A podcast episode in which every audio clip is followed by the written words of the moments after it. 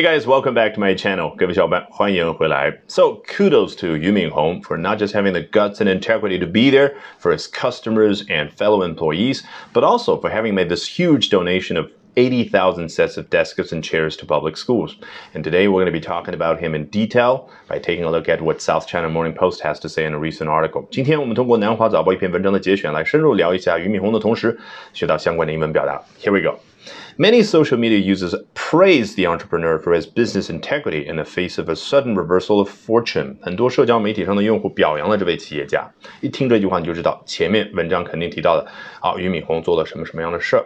那企业家这个 entrepreneur 是不是跟一般的英文发音不太一样？的确，it's a loan word from French，but it's anglicized pronunciation is 啊、uh, not that close to its original French pronunciation，right？但是这个英文的发音和原本法语的发音还是有比较大的这个差异，特别是二字母所对应的那个发音。那我这就不献丑了，而是提醒一下大家，这是法语词汇，所以那个开头的 on 还是有一点点啊异异域风情的感觉啊。Entrepreneur，来，具体为了什么方面而受到了表扬呢？For his business integrity in the face of a sudden reversal of fortune，在面临一次命运上的突然逆转的时候，仍然能够保持 business integrity。待会儿我们去聊究竟怎么理解这个 integrity。哎，面临什么什么的时候，我们当然可以用 face 作为一个动词啊。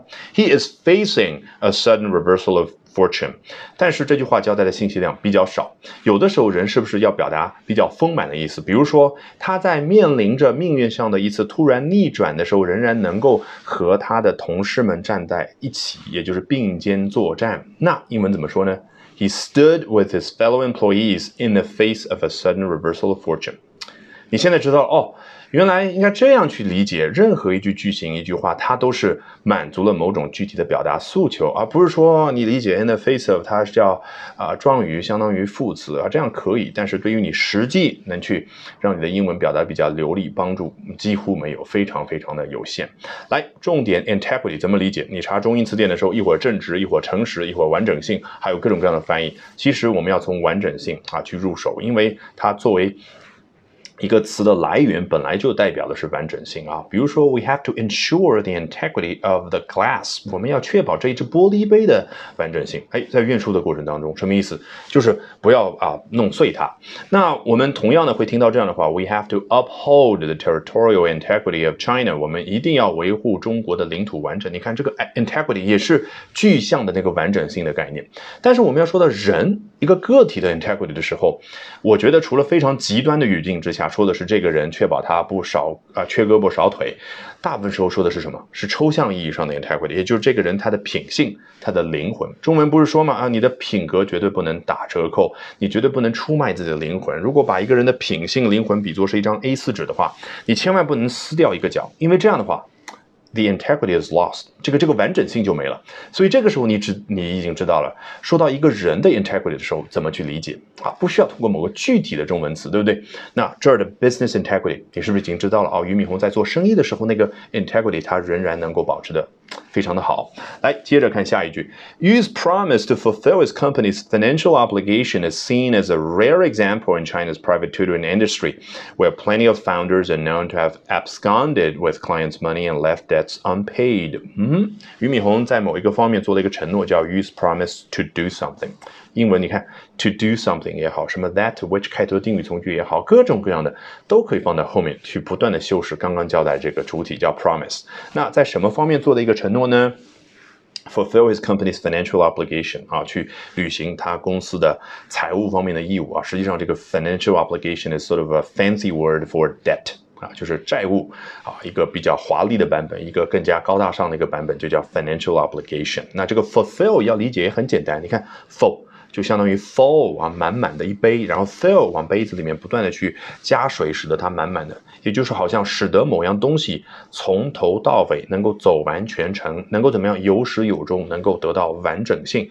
所以 to fulfill his company's debts 你也可以这样说，to fulfill his company's financial obligation。当然，从他个人的角度来说，he would like to fulfill his promise。哎，他要去兑现自己的承诺，中文是这样表达，但实际上那个 fulfill 究竟什么意思？你听懂了？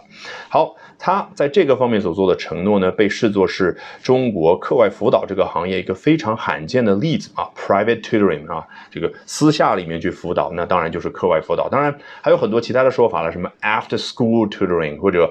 Off-campus tutoring，那刚刚已经提到了，它是一个非常罕见的例子，证明什么呢？Where plenty of founders are known to have absconded with clients' money and left debts unpaid。哦，原来在这个行业当中，大部分的人，大部分这些创业者、创始者，他们为人所知的一点就是啊，卷款逃跑。这个逃跑或者潜逃，英文怎么说呢？最官方的、最正式的说法就这的，叫 abscond。那 He absconded，只是交代他潜逃了。那他带着钱也是卷款逃跑，怎么说呢？He absconded with money, with clients' money。好，当然你如果口语当中和老外交流的时候，不需要说的这么的书面啊，直接说 He has run away with the clients' money，对不对？他直接 run away 啊，已经跑走了啊。当然，第二个呃结果就是 left debts unpaid 啊，他离啊离开的时候呢，屁股后面留下了啊一堆的债。Alrighty, that brings us to the end of today's edition of Albert Talks English. 这一期的 Albert 说英文就到这儿，一定要记得关注我的微信公众号哦，Albert 英语研习社。因为接下来周二、周三、周四三晚八点钟，我将通过免费公开直播课的形式，从三个方向和你分享我高效的英语学习方法。咱们周二晚上八点钟不见不散。